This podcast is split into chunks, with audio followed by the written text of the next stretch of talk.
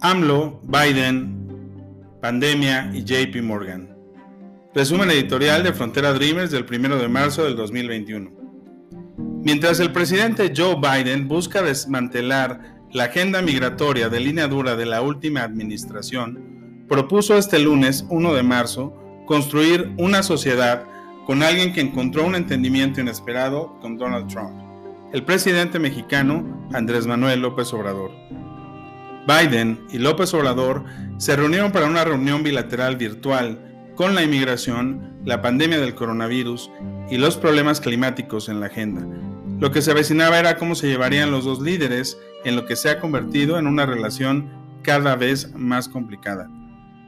López Obrador llegó a la reunión con su propia lista de prioridades, incluida la presión de Biden o a Biden, para que le dé permiso a la farmacéutica Pfizer para vender la vacuna de su país producida en los Estados Unidos, algo que Canadá también ha solicitado a la Casa Blanca.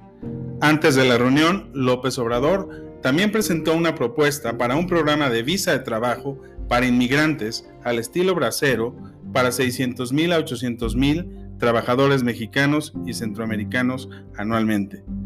Cuando se le preguntó sobre la propuesta del presidente mexicano, la secretaria de prensa de la Casa Blanca, James Saki, dijo que el programa Bracero o la reinstitución del programa requeriría la acción del Congreso. ¿Cómo va la lucha anticovid en los Estados Unidos? Desde que comenzó la distribución de la vacuna, el 14 de diciembre, se han administrado más de 75 millones de dosis, alcanzando el 15% de la población total de los Estados Unidos. Según datos federales recopilados por los Centros para el Control y la Prevención de Enfermedades. Estados Unidos administra actualmente más de 1.7 millones de inyecciones al día.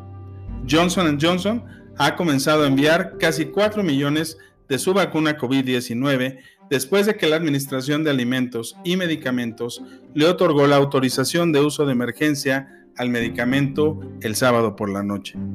Novavax esperaba la aprobación de la FDA para a partir de mayo, según el CEO de la empresa. Además de los estados, el gobierno federal distribuye vacunas a cuatro agencias federales, cinco territorios de Estados Unidos y tres estados asociados libremente. Por otra parte, ¿por qué la salida de JP Morgan de México? La salida de bancos internacionales de México se debe leer como un preocupante signo de los tiempos.